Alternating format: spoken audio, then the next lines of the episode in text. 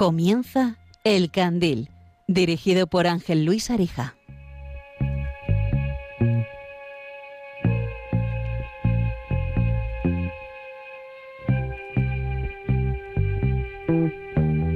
Quiero que veas el atardecer cuando el sol empieza a caer y tras él las farolas se encienden, el cielo se prende y se tiñe de tonos pastel.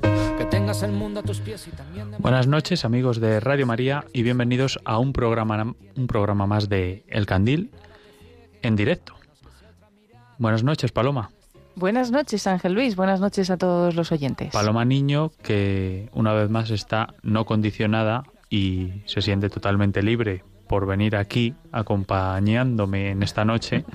Siempre hago esta broma en, en, estos últimos programas sobre la libertad, porque viene al caso y pues permítanme la broma, ¿no? De hablar sobre esta libertad de la que hoy también vamos a hablar.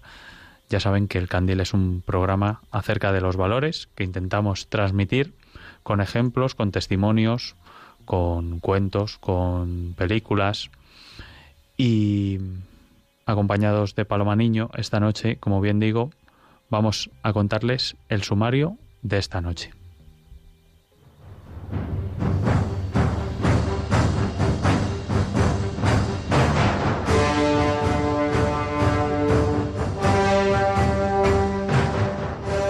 Hoy tenemos a Isabel Rojas Estapé, psicóloga y periodista, especialista en la terapia de las emociones y perteneciente al Instituto Español de Investigaciones Psiquiátricas.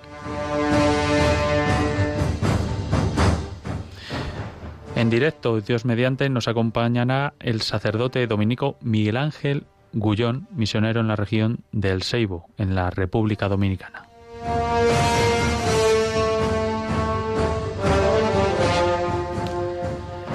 Tendremos también algunas palabras del filósofo, y escritor José Ramón Aillón. Todo basado, como saben, en la obra de don Alfonso López Quintás y su libro de los grandes valores.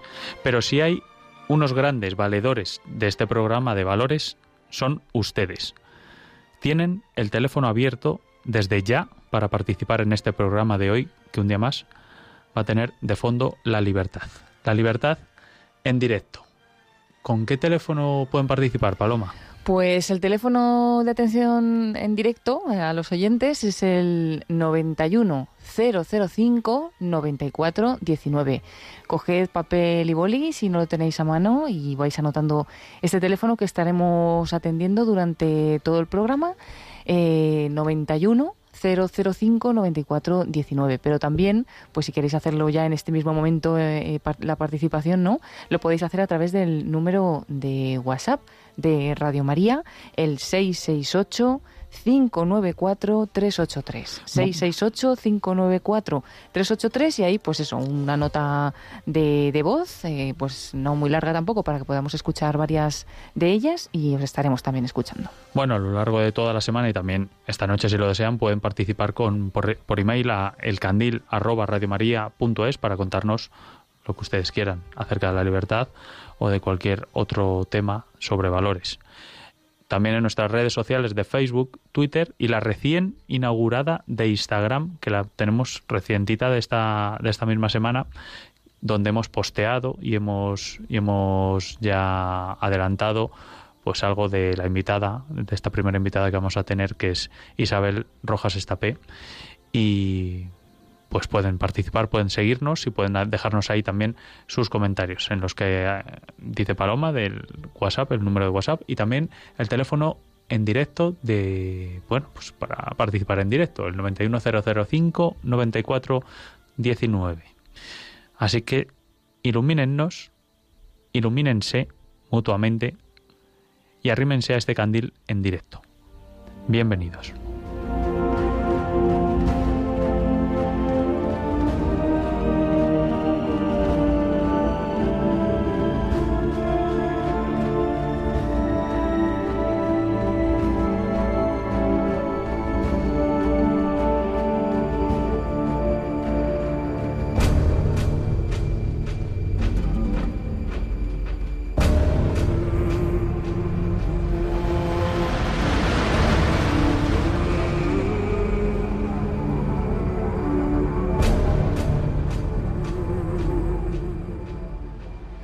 Esta noche a Isabel Rojas Estapé, que es psicóloga y periodista y muy amable porque ha tenido la buena voluntad de estar con nosotros en el programa de El Candil de esta noche. Isabel, buenas noches. Muy buenas noches, Ángel. Muchísimas gracias a vosotros por, por haber contado conmigo, por querer que estar mm, que esté con vosotros este ratito. Como te decía fuera de micro un poco, mm, me han gustado algunos artículos que, he leído de ti y una conferencia en concreto, que si podemos meteremos un pequeño corte, pero ya que te tenemos a ti, vamos a preguntarte a ti por lo que eres especialista. Tienes una saga familiar que, lo es, ¿verdad?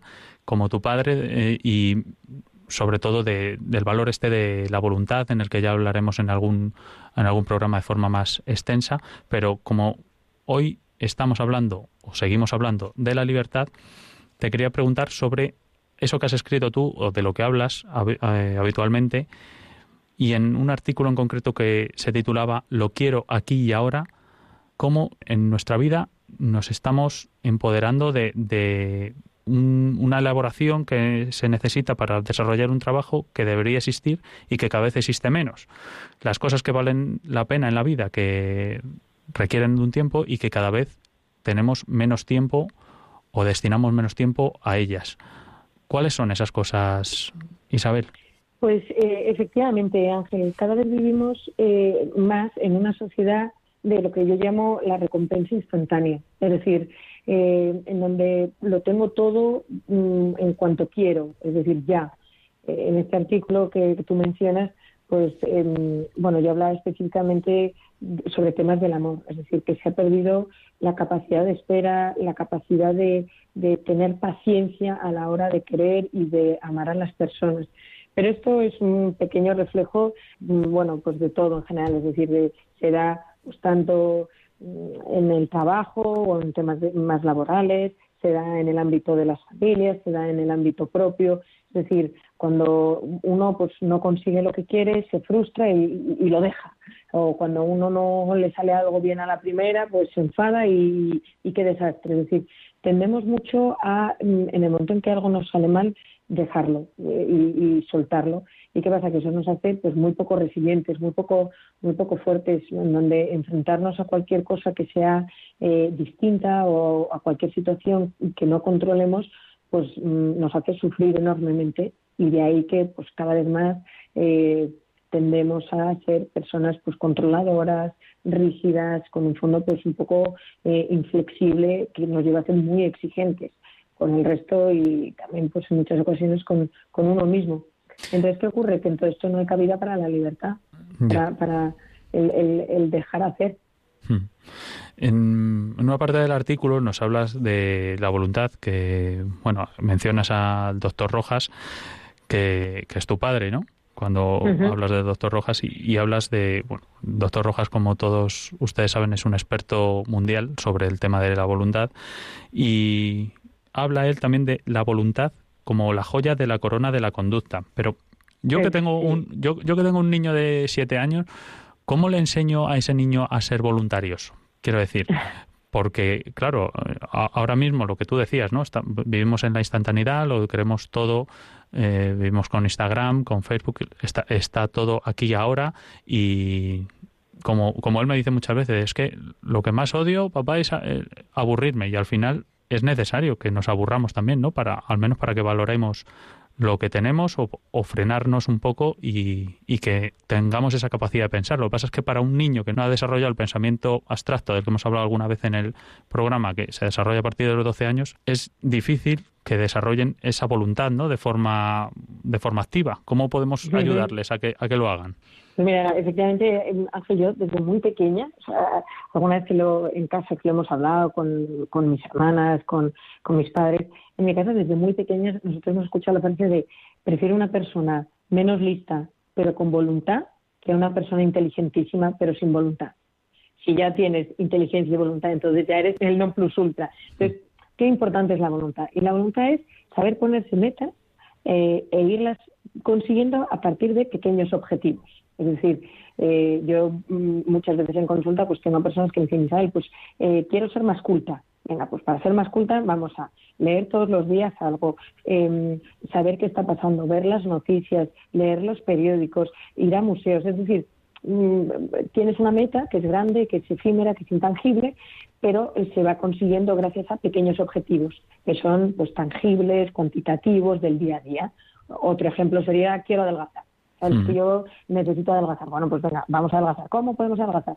Pues mm, no comiendo entre horas, evitando los dulces, comiendo, bebiendo mucha agua, eh, haciendo deporte. Es decir, estos son objetivos que nos ayudan a alcanzar nuestra, nuestra meta. ¿Qué ocurre? Insisto que en este siglo XXI de la recompensa instantánea, de la recompensa del ya, del casi del ayer, esto es complicadísimo. Pequeños trucos o, pautas que yo muchas veces recomiendo. Pues mira, la primera de todo es hacer como una pequeña tabla de ejercicios de la voluntad. Es decir, pequeños ejercicios que aparentemente son insignificantes, pero que nos ayudan muchísimo. Por ejemplo, eh, quiero beber agua, pues no bebo agua. Que mi hijo me pide un vaso de agua, le pospongo el que pueda beber ese vaso de agua. No hay nada malo en, que beba agua, pero saber que puede ser un poquito fuerte y esperar, nada, cinco minutitos a beber ese vaso de agua. Otro pequeño ejercicio, pues suena el despertador y me levanto. Otro eh, ejercicio a la por eh, eh, proponerme todos los días leer 10 minutos de un libro. O, pues esto lo que os decía, leer todos los días un poco del periódico. Es decir, pequeños ejercicios que, todos los días podamos ir haciendo. Y para los más pequeños, pues mira, mm, si son muy, muy pequeños, yo siempre les, les, pongo el mismo ejemplo y es, mm, si, si piden algo, decir, venga, hay que pedírselo a los reyes no, mamá, es que los reyes falta un montón. Venga, pues vamos a pedírselo a los reyes magos. Entonces, esto ayuda, aunque no son conscientes del tiempo, sí que son conscientes de que se pospone, es decir, el, saber posponer esa recompensa. Eh, y si no, pues ahí tenemos el test de la golosina, el famoso test en donde se presenta una golosina a un niño y se le dice, mira, si esperas 10 minutos, te doy dos, dos golosinas. Tienes una opción que es tomarte ahora la golosina o esperar 10 minutos y en 10 minutos te doy dos, dos golosinas. y hay muchos niños que pues saben esperar y de hecho en el test de la golosina se descubrió que esos niños, esos niños que habían sabido esperar a la segunda golosina, pasados 20 años, profesionalmente han llegado mucho más lejos. No me, digas, madre mía. Sí, sí, ha sido una investigación súper transversal y además pues alargada en el tiempo y ha demostrado efectivamente que los niños que tienen mm, mucha voluntad o que tienen muy formada la voluntad son los que realmente luego llegan lejos y son los más resilientes, los, los que se pueden enfrentar realmente a las situaciones.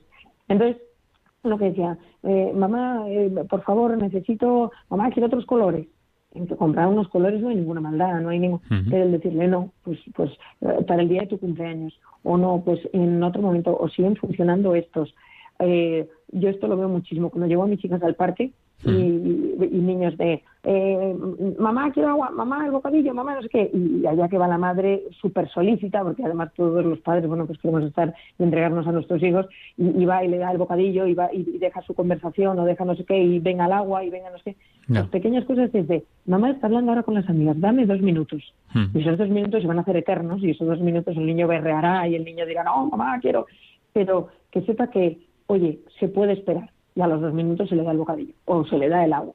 Estos son pequeñísimos ejercicios que incluso para nosotros como padres nos vienen muy bien, porque sabemos hacerles esperar y al mismo tiempo nosotros conectamos con lo que estamos haciendo. Hmm. Sí, al final tenemos que ser también nosotros ejemplo porque si nosotros no tenemos la voluntad de negarle, como tú dices, pues un pequeño vaso de agua en ese mismo momento, a lo mejor no estamos dando un buen ejemplo de voluntad si directamente se lo estamos dando nosotros porque nosotros no somos voluntariosos para que ellos a su vez tengan más voluntad, ¿no? Somos, los, somos los primeros en que, en que fallamos, que, fallamos en, en, eso. Entonces, pues tenemos que ser, sobre todo nosotros, los ejemplos. Vamos. Sí, de hecho, un hijo, un hijo no va a hacer lo que no ve hacer a sus padres. Yo esto siempre lo digo. Y el claro ejemplo es la lectura. No podemos pretender que nuestros hijos lean si no nos ven leer a nosotros. Hmm. O no podemos pretender decirle a nuestros hijos que las pantallas son malas si nosotros estamos todo el día pegados a, un móvil, a un iPad, a un ordenador. Hmm. Entonces, es eh, insistir eh, mucho en si yo quiero que mi hijo sea de esta forma, entonces yo como padre intentar luchar por ser también. Porque si no, el hijo ve en ello una gran incoherencia, una, incongruencia y dice, pero si son malas las pantallas, pero papá lo hace, pero es bueno la lectura, pero papá no lo hace, no, entiendo. Entonces, saber ahí que para que nuestros hijos lo hagan, tienen que ver hacerlo. Eh, por avanzar un poco también en el tema de la libertad y seguir con, con el siguiente artículo de que nos referíamos antes del miedo a la esclavitud, nos hablabas que también nos hacías una pincelada que hablabas sobre el amor en, el, en esto de lo quiero aquí y, ahora. Mm, empiezas el artículo diciendo, Isabel, no sé qué me pasa, pero cada vez que Menganita me habla de matrimonio me pongo nervioso, empiezo a sudar y noto como si mi corazón se me fuese a, salir. A salir. Mm, esta, esta frase parece que es Mm, muy muy recurrente en algunos de, tus pacientes o de, o de la gente de nuestros amigos o de la gente que nos rodea porque mm, tiene se tiene cada vez más miedo al compromiso ah, se debe a lo mismo efectivamente sí o sea a día de hoy se entiende la libertad como como el hacer lo que uno quiere. O sea, como no tener ataduras no como hago lo que me da la gana en cualquier momento. Y esto es un error. O sea, mm, porque la libertad no es hago lo que quiero cuando quiero, sino la libertad es hago lo que quiero cuando quiero, pero porque es bueno para mí. Claro, el hago lo que quiero cuando quiero, de metido en el sofá y como, no es bueno para mí. Entonces, ahí siempre pues yo hago el matiz de decir qué importante es saber decirnos, oye, ¿qué es bueno para mí? O, o qué es bueno para mí en este momento. Y en ese artículo hacía sobre todo referencia al miedo al compromiso, porque es uno de los ámbitos en donde yo más he visto que, el, miedo que hay a perder esa libertad. La gente piensa, o muchos de mis pacientes, sobre todo los jóvenes hoy en día, consideran que, eh, bueno, pues cuando se salir con alguien o, el, hecho de casarse supone una pérdida de libertad. Y a mí esto me da muchísima pena, porque es todo lo contrario. El, el, matrimonio, el noviazgo, querer a alguien da muchísima felicidad siempre que se quiera bien y siempre, bueno, pues que ese, eh, esa pareja pues eh, funcione bien. Hmm. Pero claro, eh, en el momento en que se pierde la libertad, no, no hay que hacer hincapié en he perdido la libertad, sino hay que hacer hincapié en esta relación no funciona. Por hmm. eso son dos cosas totalmente distintas. Entonces, ¿qué pasa? Que el, un noviazgo, un matrimonio, el amor en definitiva es de las cosas que más trabajo requieren, que menos hmm. rápido, o sea, o que Mm, requieren de más trabajo y que por tanto la recompensa es menos rápida y que en muchas ocasiones pues el, fruto se ve pues, de aquella forma como digo yo entonces eh, ¿Qué ocurre? Que esto pues no es atrayente a los jóvenes de hoy en día. E insisto, me da mucha pena. Yo soy de las de hay que volver a, a encandilar con el matrimonio, hay que volver a, hay que hablar bien del, matrimonio y de las parejas y de, y de vivir con, con, un marido y con una mujer, porque realmente la familia es el núcleo fundamental de la, de la sociedad. Entonces, y donde se encuentra realmente nuestra felicidad. Hmm. Entonces, bueno, ahí hacer mucho hincapié que, que en el momento en que alguien diga, uy, uy, uy, es que yo llevo ya saliendo con estos dos años y otro día me propuso que mm, hablar de cosas más serias y ya me he puesto a temblar Isabel. Yo ahí lo que digo es, oye, vamos a trabajar esa inmadurez afectiva.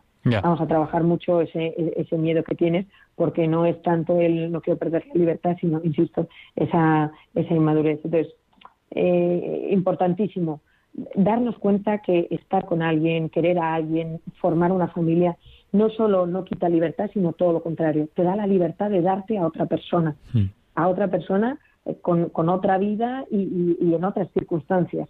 Claro, que eso, en definitiva es lo que, lo que da la felicidad. Sí, lo que pasa es que en, en, los matices es donde está la diferencia, ¿no? Porque tú nos hablabas de, de lo que es bueno para mí, o sea, hay que, hay, hay que valorar lo que es bueno para mí, pero tampoco habría que confundir lo que es bueno para mí ni siquiera primero con el amor propio, que es muy necesario, como tú, como te he escuchado decir alguna vez, porque es fundamental también tener cierta dosis de amor propio para, para valorarte a ti mismo.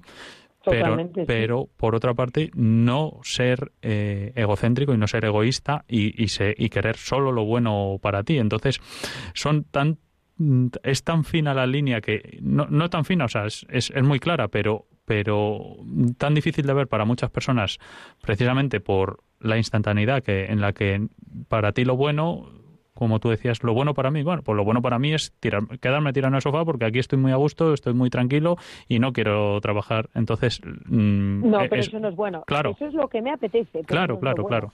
Claro, por eso digo que, que, que en la que, en, los pequeños matices, pero del propio idioma, o sea, del propio léxico, que, mm, tenemos que estar atentos porque muchas veces una cosa nos quiere decir otra y es lo mismo que el amor. El amor hoy en día se entiende como el amor eh, no, estoy, eh, estoy enamorado y es simplemente pues estás emocionado por una nueva relación, pero no es estar enamorado, claro.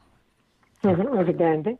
Entonces, pues, eh, bueno, lo primero. Por eso ahí yo siempre, yo siempre recomiendo el, decir, oye, pues, mm, hablar con, con, alguien de mucha confianza, un buen amigo, un hermano, un padre, una madre, hmm. en tema de, de relaciones, oye, cómo me ves con menganito, cómo me ves con fulanita, y al mismo tiempo con la propia pareja. Hmm. Y luego, mm, en, en, ámbito pues mucho más familiar, las madres en general solemos recordar, oye, no has hecho esto, no has hecho lo otro, mm, acuérdate que tienes que leer, acuérdate que, oye, los deberes, oye, es decir, mm, que siempre hay gente a nuestro alrededor que de una u otra forma son nuestros pepitos grillos.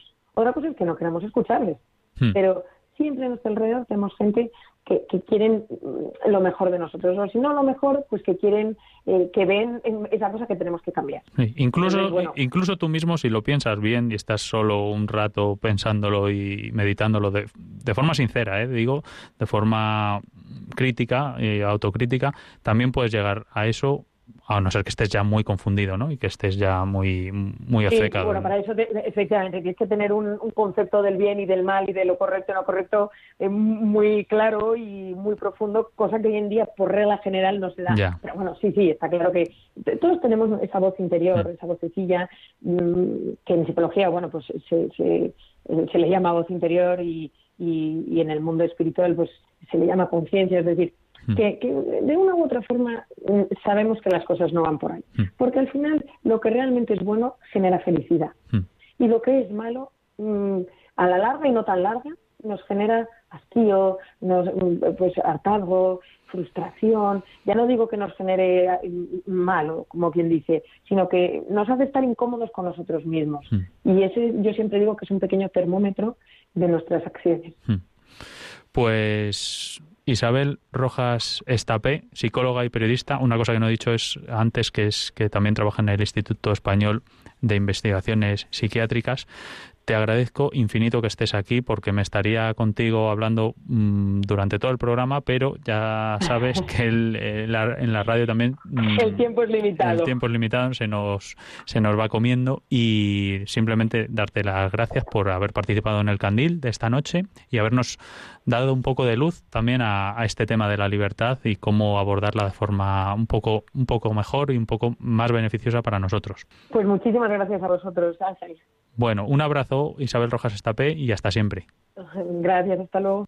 El poder está en la libertad, el poder está en la libertad, el poder está en la libertad, el poder está en la libertad, el poder está en la libertad, el poder está en la libertad, el poder está en la libertad, en la libertad. Somos ánimas de brevedad mendigando tiempo al tiempo, asomándonos en un cristal de hielo.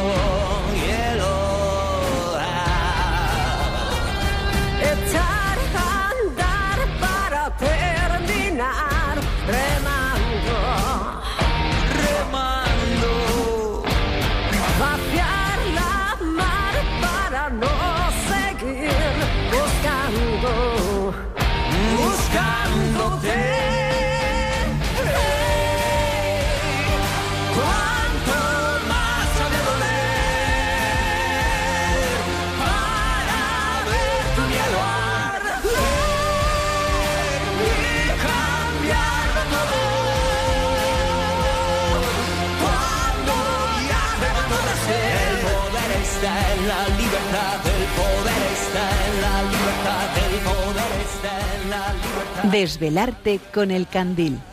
Ojos que no quieren ver, corazón que pena y siente, que callando sabe que otra vez. Pues sí, me están eh, entrando mensajes a mi, a mi móvil personal mm, sobre sobre la psicóloga y periodista que acabamos de tener, que es Isabel Rojas Estapé. Sí, la respuesta es sí a todos los mensajes que me están enviando. Es la hija de Enrique Rojas y hermana de Marian Rojas, que bueno, viene, de una saga ya de psicólogos, terapeutas, psicoterapeutas y, especialistas en, en la terapia de las emociones, como es toda la familia, con lo cual la respuesta es sí a todos aquellos que estáis preguntando por, por quién es esta, esta invitada que hemos tenido hoy en el Candil hace un momento. Y ahora me gustaría introducir de alguna manera un pequeño corte, mm, ya que estamos en la sección de Desvelarte, que siempre metemos una pequeña pincelada sobre alguna película de cine o algún libro, eh, me gustaría hacer mención a la película de Invictus, en la que habla eh, básicamente sobre la vida de Nelson Mandela. Y hay un poema que está en esa película muy bien reflejado, que es un poema de William Ernest Henley titulado Invictus, que es el que da título a, a la película, y que sirvió al propio Nelson Mandela de sustento mental durante los 27 años que estuvo encarcelado. Vamos a escucharlo.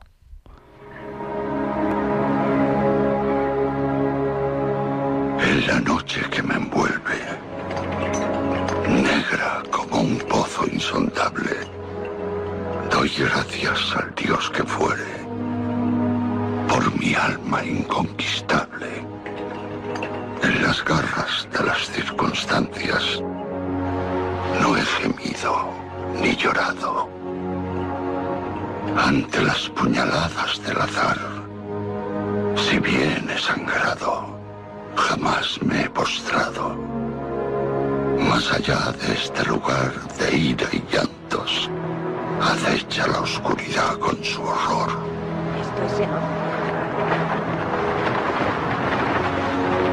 No obstante la amenaza de los años me halla y me hallará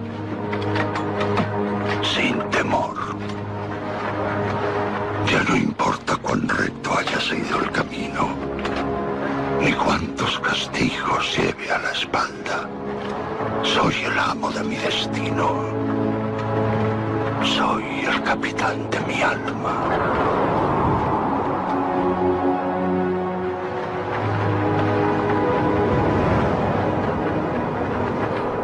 Bueno, hemos pensado que en esta película viene muy acorde con el tema de la libertad, puesto que Nelson Mandela es algo que interiorizó mucho de ser él el propio responsable del propio capitán que llevaba el, timón del barco de, su alma y que nadie, por muy encerrado que le dejaran, como decía eh, el padre Alfonso López Quintas en su libro, en una primera instancia, por mucho que te encierren a nivel físico, no tienes por qué estar reducido, no tiene por qué estar reducida tu libertad.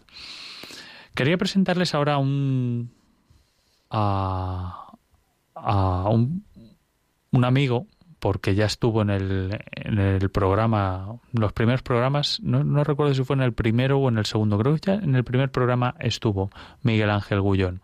Y es un sacerdote dominico, misionero en la región de El Seibo, en la República Dominicana. Y me gustaría, antes de presentarle, hablarles un poco de, Christopher Harley, que le queremos mucho en esta casa, y de un libro en, en concreto, Esclavos en el Paraíso, se llama este libro de Christopher Harley, de sustancia en la República Dominicana. Ahora enseguida hablamos con Miguel Ángel sobre esto, pero una pequeña introducción para hablar que mm, de Christopher, que es que con 18 años va a conocer a la Madre Teresa en Londres y eso le cambia la vida. Él se define como hijo espiritual de la Madre Teresa. A los 17 había ingresado en el seminario de Toledo y le ordenó sacerdote San Juan Pablo II en su visita a España en 1982. Los dos primeros años de, sacerdote está en un pueblo de Toledo y él con 24 años es un chico de mundo que había ya viajado mucho, pues no le fue nada fácil quedarse en un pueblo. Sí, estuvo allí dos años en ese pueblo de Toledo y después se fue al Bronx. En Nueva York estuvo ocho años, sobre todo trabajaba con inmigrantes puertorriqueños y dominicanos, y desde allí eh, le envían a Roma a estudiar.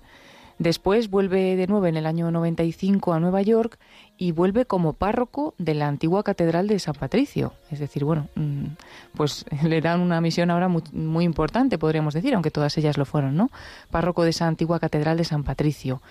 Pero dos años después, esto es una historia muy reducida, él la cuenta pues mucho más extensa y cómo también pues se resistió un poco a, la misión que, que, cogió después, ¿no? Que fue pues esa misión en República Dominicana. Pero bueno, fue por un amigo suyo que estaba allí de sacerdote y le decía que, que había gran necesidad, ¿no? En aquellas tierras eh, de, sacerdotes y, y bueno, pues para allá que se fue eh, Christopher Harley, el padre Christopher, eh, a la República Dominicana. Y bueno, pues allí fue un periodo muy duro, encontró una gran pobreza y pues eh, se unió mucho a la vida de, las personas que encontró allí y descubrió pues cómo había esclavos, sí, esclavos en el siglo en el siglo XX en la República Dominicana trabajando para los en los campos de la caña del azúcar, ¿no? y estaban al servicio de grandes terratenientes eh, ricos, ¿no? Y bueno, pues él empezó una labor social muy grande en estas tierras que, le llevó pues incluso a enfrentarse, ¿no? A tener grandes hostilidades con estos terratenientes y al final pues tener que abandonar eh, República Dominicana. Se va de allí en 2016. Pues a colación de esto quería... 2006, perdona, en 2006. 2006. Queríamos eh, contar con la participación de Miguel Ángel Gullón, que ya estuvo en el programa eh, ya hace bastantes meses. Hace, me parece que cumplimos hoy 18 programas. O sea, hoy nos hacemos mayores, Paloma, ah, con, con, el candil. y mm, este sacerdote dominico es Miguel Ángel Gullón, que es misionero allí en la, en la República Dominicana, en la región del Seibo. Y quería saludarle esta noche aquí en directo porque hemos podido contactar con él en directo y es un poco más pronto, son alrededor de las 7 y 33 que nos corrija el Miguel Ángel. Buenas tardes allí, buenas noches aquí en España. Eh, buenas noches, Ángel Luis, Paloma, y felicidades por el programa, ya con 18 programas en Radio María, pues es un logro. Y les animo a que sigan con, con esa bonita experiencia en la noche donde muchas personas pues están escuchando. Y permítame que al inicio pues salude a mi hermana María Jesús, que está en sintonía de Estados Unidos junto con Alfredo, Victoria, Maya, Alfredo y mis padres Pilar y Ángel, pues que siempre estamos en sintonía y gracias a la magia de las ondas y hermanados con Radio Seibo, aquí en el este de la República Dominicana, pues podemos compartir y escucharnos y construir esa libertad ese tema tan bonito que están hablando ahora en el programa con Isabel Rojas. Me uno a, ese saludo a, a María Jesús. y Oye, Miguel Ángel, la, principal motivación o una de las motivaciones de un cura misionero que no se espera es uno ese valor de, a conseguir de la libertad. Cuando, cuando llegas allí, ¿tú esperabas ir a, a, encontrarte gente esclavizada o gente que no era libre o, como, o al menos lo que tú considerabas como libre o, por decirlo de una manera, ya sé que te hago muchas preguntas a la vez, pero ya sabes que el tiempo en directo es todavía nos, apremia más, pero mm, mm, ¿te esperabas encontrarte esa poca libertad o, ese otro concepto de libertad cuando que, es el que tú tenías cuando mm, viajaste de aquí a España allí y ahí te cambió cuando llegó allí, llegaste allí, perdón? Pues Paloma y Ángel Luis, la verdad que, uno no se lo espera, ni tampoco al día de hoy uno se cree que, que exista esa esclavitud.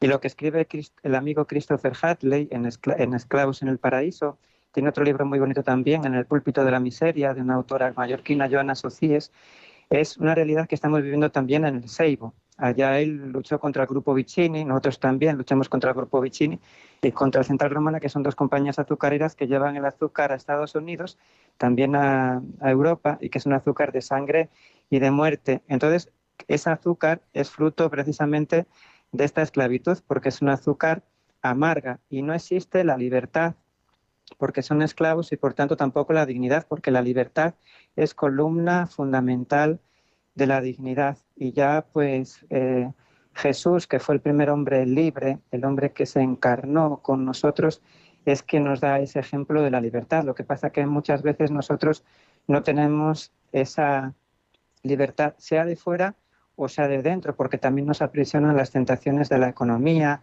de, todo aquello que nos aleja realmente de nosotros mismos. Y por eso la verdadera libertad, como decía antes Isabel, es la de poder servir y, y afirmar al otro, ayudarle a que descubra que es persona, porque todas estas personas que cortan la caña, que ustedes han hablado de los braceros que cortan la caña de azúcar, realmente mm, no saben lo que es la libertad ni tampoco creen que tengan ese derecho a tener derechos. Entonces nuestro trabajo aquí como dominicos, desde la primera comunidad dominica en el siglo XVI, cuando se denunció el trato de los colonizadores, que se pensaba entonces que no tenían alma, que no tenían almas racionales, y se discutió luego en Valladolid y en Burgos. El abogado de la corona, Ginés de Sepúlveda, discutió con Bartolomé de las Casas diciendo que no, que los originarios de esta isla no tenían alma y por tanto puede tratárseles como animales. Entonces, ¿qué libertad tenían? No tenían ninguna libertad porque entonces ya se le hizo esclavos. Bueno, pues hoy día todavía existen esclavos, todavía existen personas que no se consideran a otras personas, pero lo peor es que tampoco la misma persona cree que tenga esa dignidad y por tanto cuando van estas empresas y desalojan a familias, tumban casas por querer tener más tierra para sembrar más caña de azúcar. Y así es, así lo han dicho los mismos ejecutivos de la, de la compañía y que sienten que eso pase, pero su política es de expansión como la de toda multinacional, porque hoy somos esclavos de las multinacionales y de la economía y de todo aquello que nos oprime, ¿no? Entonces, que sepan que tienen libertad, que pueden reclamar la dignidad que es tierra, techo y trabajo. Y eso nace de esa fuerza mm, del espíritu, de, todo aquello mm. que sabemos que somos hijos de Dios y que por tanto somos hijos de la libertad. Oye, Miguel Ángel, em, ahora es que me vienen muchas preguntas, pero me, estás tirando todas las que te quería hacer, porque, porque me, vas abriendo un poco la mente también, ¿no? Eh, cuando estaba preparando el programa, mm, lo vamos a tener que dejar fuera porque al final no tenemos tiempo para todo, ¿no? Es un tema demasiado amplio como para abordarlo es el tercer programa que hacemos sobre la libertad, pero no, no da para más tampoco. O sea, eh, nos quedamos solo en la superficie en muchos aspectos. Y estaba preparando el programa, estaba escuchando a un, filósofo y profesor español de aquí que hablaba con unos alumnos adolescentes, que era Gregorio Luri, si no recuerdo mal, y conversa con algunos de los adolescentes acerca de la libertad y hablan en, bueno, de un sentido práctico, de un sentido conceptual, y de todo pero habla un poco de lo que nos estabas diciendo tú y cuando vemos a nuestros iguales, a nuestros semejantes, perder esa libertad, de alguna manera la estamos perdiendo nosotros. Nos vemos reflejados en ellos y de ahí luego el, servir a los demás y, y, esto también de lo que hablabas, ¿no? Pero es verdad que cuando un semejante se agota su libertad y nosotros tenemos empatía, nos vemos reflejados en él, nuestra propia libertad también se coarta. O cuando, mm, pues en este, en este caso hablaban de pues, las mujeres que, y hablaban del tema de las mujeres, pero en, eh, en cualquier ámbito de, la libertad podría darse. Entonces, en este ejemplo yo lo veo muy claro y tú que estás muy cerca lo verás aún más claro. Pero lo que te quería preguntar con todo esto, porque es que si no, no acabo, es que si somos, que también lo has, lo has tocado de soslayo un poco, si somos menos libres en un país, como España, en un país que se puede decir rico comparado con República Dominicana, o solo tenemos sensación de libertad, porque nos preocupamos, como tú decías, de otras cosas un poco más banales. Sí, así es. La, libertad es una conquista que se hace en comunidad, en grupo, no es, no es solo personal. Y, es juntos que la construimos. Las democracias, los derechos se han construido siempre en los países por las personas que luchan en comunidad, que luchan en grupo.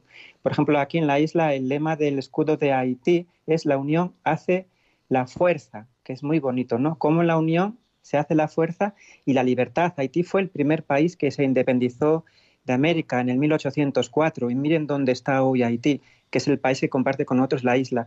Y la bandera dominicana, el escudo pone es una Biblia y pone Dios, patria y libertad. La palabra libertad encima de la Biblia, la Biblia como la fuente inspiradora de la libertad que nos lleva a la dignidad.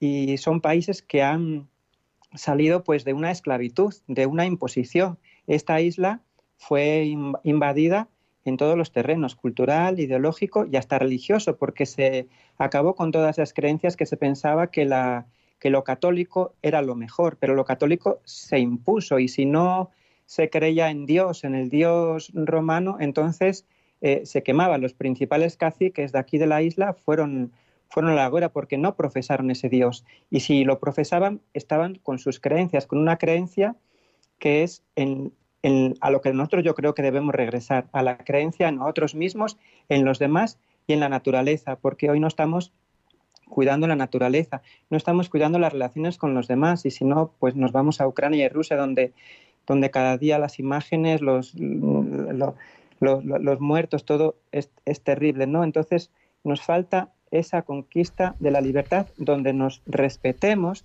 donde nos miremos y donde realmente pongamos a Dios en nuestra vida. Y poner a Dios en nuestra vida es que miremos y compartamos como los demás como imagen de Dios, hmm. que somos hijos e hijas de Dios. Oye, Miguel Ángel, hemos empezado para introducir el tema de la República Dominicana y donde estás tú como misionero allí, eh, misionero dominico, y hemos empezado hablando de Esclavos en el Paraíso, el libro de Christopher Harley, quien estuvo allí también, y entre Paloma y yo hemos introducido un poco la vida brevemente de, Christopher Harley y de ese libro que nos cuenta lo sucedido allí en República Dominicana, donde al final abandonó el país porque recibió varias amenazas. Quiero aclarar esto porque me están llegando algunos mensajes como si estuviéramos entrevistando a Christopher Harley, nada más lejos, es mm, Miguel Ángel Gullón desde República Dominicana en directo, pero no, no es Christopher Harley. Y allí, como digo, eh, pues nos cuenta Christopher Harley que, bueno, al final se tuvo que ir porque recibió varias amenazas y él insistía en que no tenía miedo, ¿no? Como decía Jesús, pero tú tienes miedo a que te pueda pasar algo parecido a él o, o tienes de alguna manera miedo a, o, notas que te están coartando la libertad también allí? No, para nada, al contrario, y porque lo que hacemos lo hacemos siempre en familia, en familia dominica.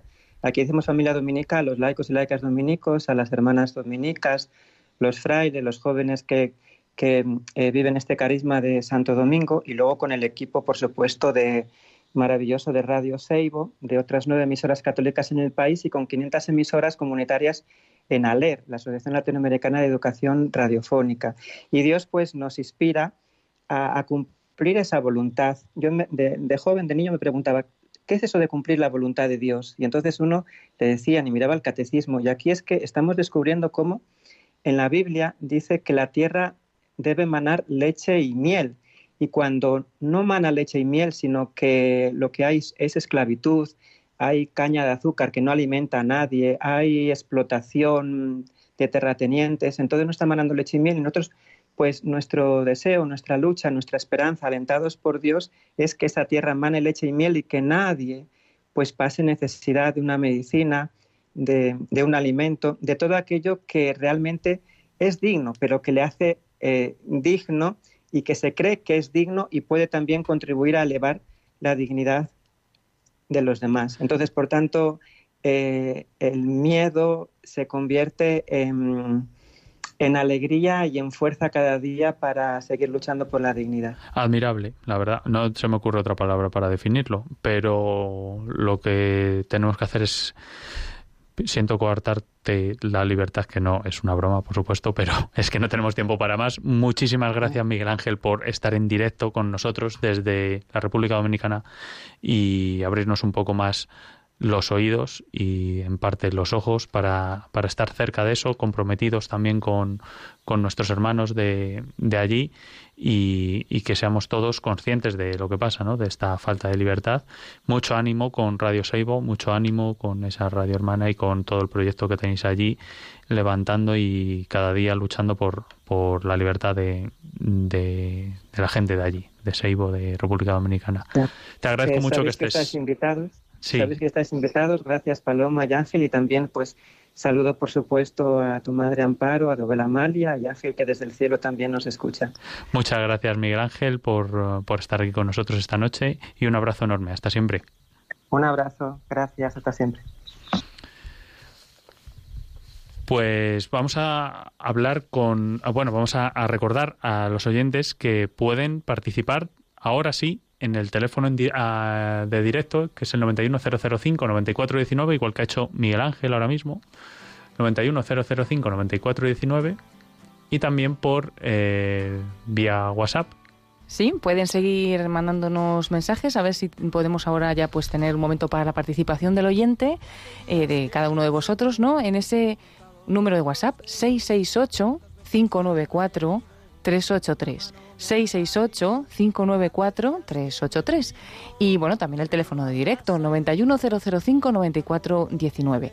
Y bueno, pues queríamos destacar también, ¿no? de este- Sí. esta última parte de la entrevista a Miguel Ángel Gullón, que le mandamos pues mucho ánimo desde aquí para que continúe con esa misión. Pues muy interesante esa parte mm, última en que habéis hablado del miedo, ¿no?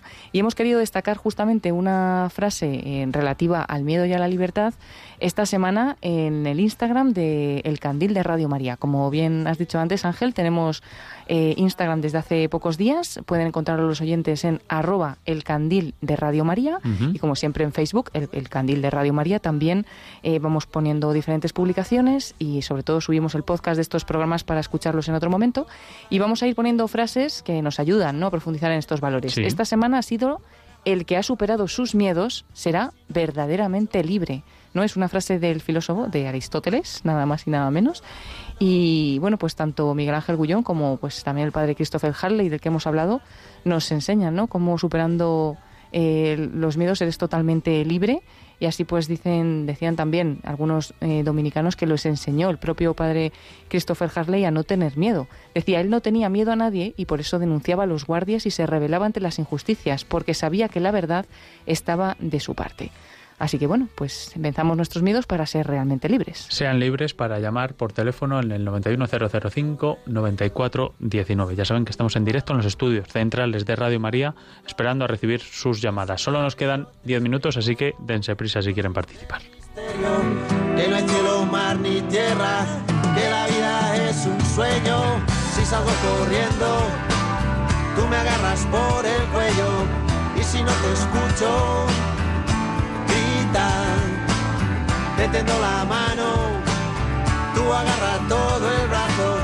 y si quieres más pues grita. En la madrugada del martes al miércoles a la una, Ángel Arija enciende el candil en Radio María.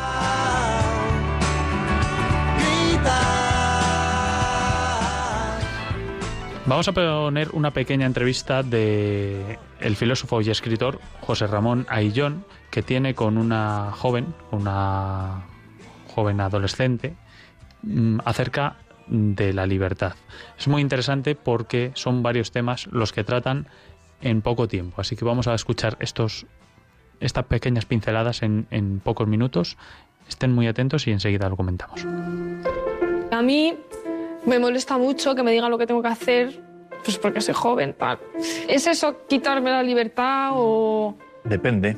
Si es una orden taxativa, mm, efectivamente no eres libre. Entonces no, ninguno somos libres, porque a todos nos están obligando a algo. Vivimos pues en una sociedad, ¿no? Y si no nos obliga la ley, nos obliga... ¿Tú sabes, tú sabes mm, cuántos actos libres, mm, em, cuántas decisiones libres tomas a lo largo de un día? Como yo misma. Sí, tú misma o yo, vamos, porque tomamos más o menos las mismas. A ver, es que dependiendo de lo que se entienda por libertad, ¿no? No, libertad es cada vez que escoges, cada vez que eliges. Claro, pero ¿por qué elegimos? Siempre estamos condicionados. De entrada estamos condicionados por nuestra propia condición humana, que es, que es limitada. O sea, eh, nosotros no somos, no lo sabemos todo, sabemos lo que sabemos de las cosas. ¿eh? Y nuestro conocimiento es limitado, por lo tanto, nuestra libertad también es limitada. Incluso nuestro poder de decisión es muy limitado. Yo no puedo hacer cantidad de cosas. En, en- y si estoy aquí no puedo estar ahora mismo paseando, ni, Claro. puedo, ni puedo estar eh, leyendo, ni, no, tengo que estar donde estoy. O sea, no puedo hacer dos cosas a la vez. Pero claro, la cuestión es que a veces pues, podemos estar limitadas por nuestra propia condición humana o por nuestro propio físico, pero otras veces es otra persona u otro agente el que nos está limitando. Constantemente. Entonces eso, pues nunca llegamos a ser completamente libres, ¿no? Estoy de acuerdo con eso. Otra cosa es que tú me digas, ¿eso es bueno o malo? Mm, depende.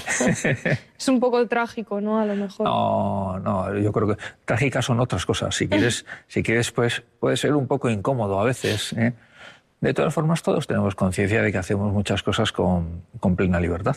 Otras no, pero muchas sí, ¿no? Mm. Hombre, nosotros tú y yo, porque luego hay gente que mucho menos, ¿no? Sí que, sí que se puede decir como tal que hay gente en este mundo más libre que otra. Mm, todo lo que estás diciendo es que disfrutamos de una sociedad que en cierta manera es un lujo, las, posibilidades que tenemos y que hay mucha gente que no tiene ese lujo y si me apuras un poco yo te diría, ese lujo pertenece a los últimos siglos de la historia, porque durante mucho tiempo a lo mejor la humanidad en bloque ha vivido bajo regímenes muy autoritarios, por no decir criminales y eso está claro. O sea, la historia humana, antes tú me decías, es que la libertad es trágica. Eh, eh, la falta de libertad. La falta de libertad, yo te diría, bueno, tal y como nosotros la experimentamos o vivimos, no, pero muchas veces la historia humana ha sido trágica. Pero aún así tú consideras que somos cada vez más libres. Desde, los desde el principio de la historia, ¿crees que somos cada vez más libres? Por usar una expresión interesantísima, que, muy brillante, de José Antonio Marina, uno de los grandes filósofos españoles actuales, eh, que dice que la libertad es como la gran hormona de crecimiento mm, que tiene el mundo. La libertad inteligente. De hecho, la libertad es una consecuencia de la inteligencia. O sea, solo puede ser libre un ser inteligente, porque solo un ser inteligente puede escoger. Entonces, eh, una demostración de que somos libres y que la libertad es libertad inteligente es que hemos pasado de la edad de piedra a, pues a nuestra época, ¿verdad? Hombre, y nos, hemos dejado mucho por el camino, ¿eh? yo creo. Sí, está claro. Pero precisamente para eso está la ética. O sea, para al menos algunas de sus cualidades, como son algunas de sus virtudes, como la fortaleza y la templanza. Pues los estoicos, toda su filosofía se reduce prácticamente a la ética. Eh, tienen muy pocas cosas que no sean ética. Y toda la ética la reducen a dos palabras, sustine et abstine. Bueno, et ya es una tercera. Entonces, eso es latín. Sustine es mm, eh, sostén, aguanta, eh, y abstine es abstente, renuncia. Entonces, con esas dos palabras, dicen, eh, estamos educando a la gente, porque el arte de vivir es el arte de aguantar, porque la vida es dura, entonces hay que aguantar, hay que resistir, y abstine, abstente. Es decir, tienes que renunciar a muchas cosas mm, que en lugar de facilitarte la vida te van a complicar. ¿Y tú crees que la, que la libertad se puede educar? Yo creo que la auténtica educación es una educación de la libertad, porque te está dando las herramientas para que tú conozcas la realidad. Entonces, no solo se puede educar, sino que se debe educar. También se educa cuando tú enseñas a los más jóvenes, lo que decíamos antes, todos los actos tienen consecuencias. Por lo tanto, la otra cara de la moneda de la libertad es la responsabilidad. O sea, usted puede hacer lo que quiera, pero tiene que saber que tiene que dar cuenta de lo que va, de lo que hace, en la medida en que sus actos afecten a los demás. Eso se le llama responsabilidad. Víctor Frank tiene una imagen inolvidable. Dice, a la Estatua de la Libertad en la costa este de Estados Unidos, le faltaría para formar pareja ideal la Estatua de la Libertad en la costa oeste. y tú dices, efectivamente. O sea, y eso es educar la libertad, enseñar eh, la presencia y el valor de la responsabilidad. Entonces, tú me dices, ¿se puede educar la libertad? No solo se puede, sino que se debe. ¿Y quién la educa? Los grandes maestros, empezando por tus padres, que son las personas que mejor te conocen y más te quieren, los grandes profesores y los clásicos. Como ves, yo arrimo siempre el ascua a mi sardina. bueno, eh, quiero sobre todo decir que este, este corte de audio pertenece a una entrevista que tiene el filósofo y escritor José Ramón Aillón, que alguna vez ha participado, si no me equivoco, en, eh, en alguna conferencia que hemos emitido aquí en Radio María. Así que, ya lo saben, José Ramón Aillón, que toca muchos temas, y sobre todo, pues, esto último, ¿no? Que hablaba sobre los estoicos, sobre el respeto, sobre todo esto, que son varios, varios temas juntos que cada uno daría para un programa. Mm, nos vamos a despedir invitándoles a que participen, si quieren, escribiéndonos al email de elcandil y nos muestren sus inquietudes, las cosas a mejorar en el programa, las felicitaciones, por supuesto, también que recibimos semanalmente y que pueden, pueden participar con sus, con sus textos, porque muchas veces leemos también, igual que que leemos cuentos y mm, citas de el libro de los grandes valores de Alfonso López Quintas también lo hacemos con sus email así que ya saben el candil arroba radiomaria.es y la, la recién mm, estrenada cuenta de Instagram que es arroba el candil de Radio María con el mismo nombre de Facebook el candil Radio perdón, el candil de Radio María. Y, y nada más, Paloma, que muchas gracias por estar aquí. Pues muchas gracias a todos los oyentes que también con libertad esta noche nos han escuchado y bueno, pues como siempre los programas de Radio María se pueden volver a escuchar en podcast, así que pues si creéis que puede ayudar a alguien este tema o que alguien que lo escuche puede también aportarnos su versión en ese correo electrónico, pues podéis también pasar este programa. Y nada, Ángel Luis, gracias por haberme invitado esta noche de nuevo y muy buenas noches para todos. El que está bien preparado alberga una riqueza sin igual que le permite sentirse liberado, en cierta medida, de las cosas externas. Muy buenas noches a todos y gracias por escuchar.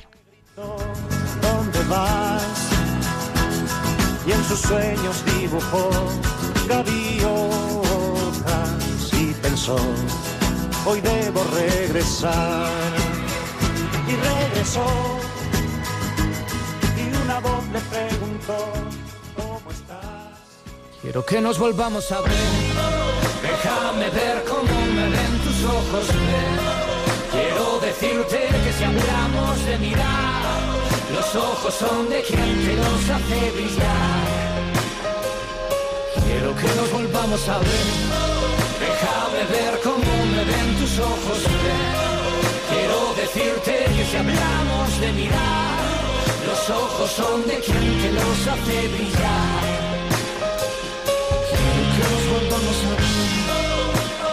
Han escuchado en Radio María El Candil, dirigido por Ángel Luis Arija.